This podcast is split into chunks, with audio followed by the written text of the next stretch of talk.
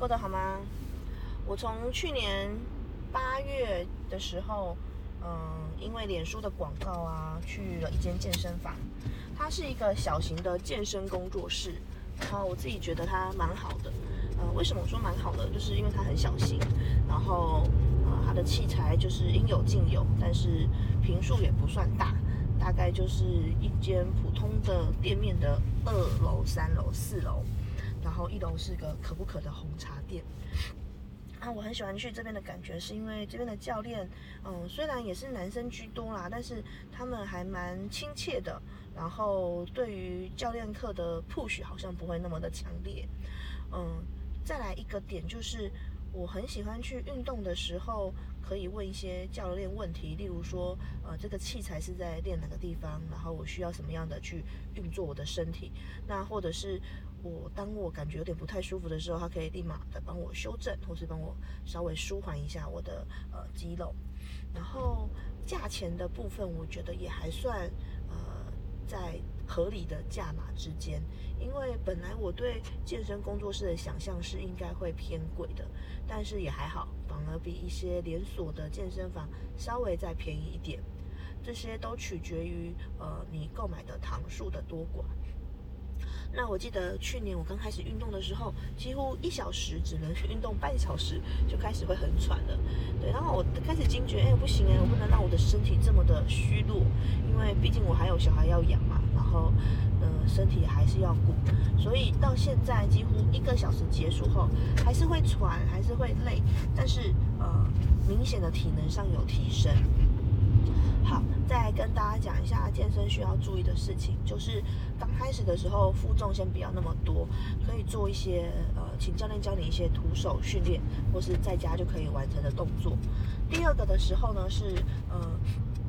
如果你已经开始有一些基础了，然后开始有一些菜单，每天可以做不同的练习的时候，也要小心，就是有些人是做一休一。训练一天，休息一天。有些人是呃训练两天，休息一天，取决于自己的呃体力。而每一次在训练完以后呢，因为肌肉好像已经有点破坏了，所以要补充更多的蛋白质。那这时候可以选择，也可以多吃一些鸡胸肉啊、肉类或是豆浆。那或者是可以买那个那个叫什么蛋白高蛋白来去帮自己补充。我觉得这些都是蛮好的方法。嗯，健身的感觉就很像健身刚开始，你听起来会觉得它就是一件无聊的事情，然后可能要做一些重复的动作，啊，一次好几下，好几呃十几下，然后十几下为一组，然后再组完要再做几组，可能要做三到四组才叫完成。乍听之下很无聊，跟我想象的也一样。可是我从去年九月到现在三月以后，我觉得天哪，健身是一件。颇好玩的事情，为什么呢？第一个是，如果你是那种会对自己有要求的人，你会想要，呃，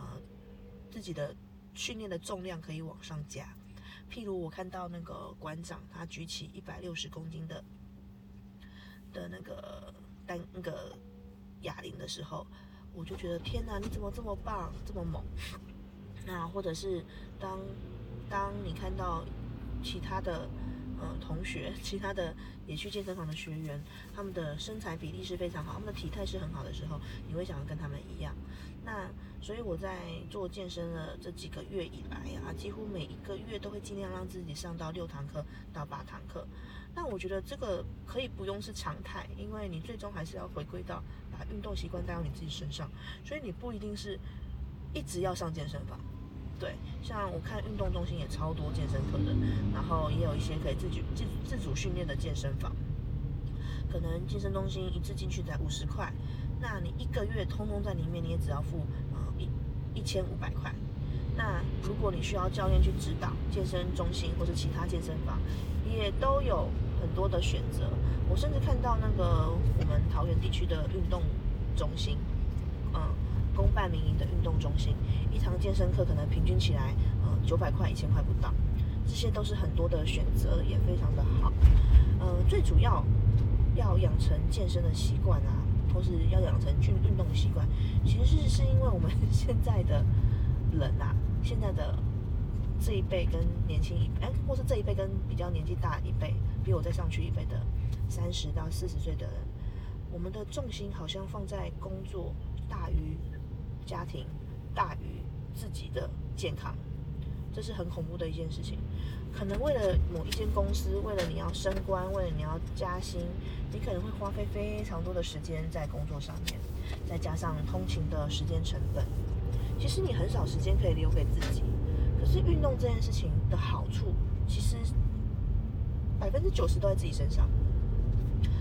运动让我的心肺功能可以变得好一点，运动让我可以在呃繁忙的工作之中舒压，运动可以让我流汗。运动可以让心情变好，就是几乎是只有优点没有缺点的一件事情啊！我想到一个缺点，就是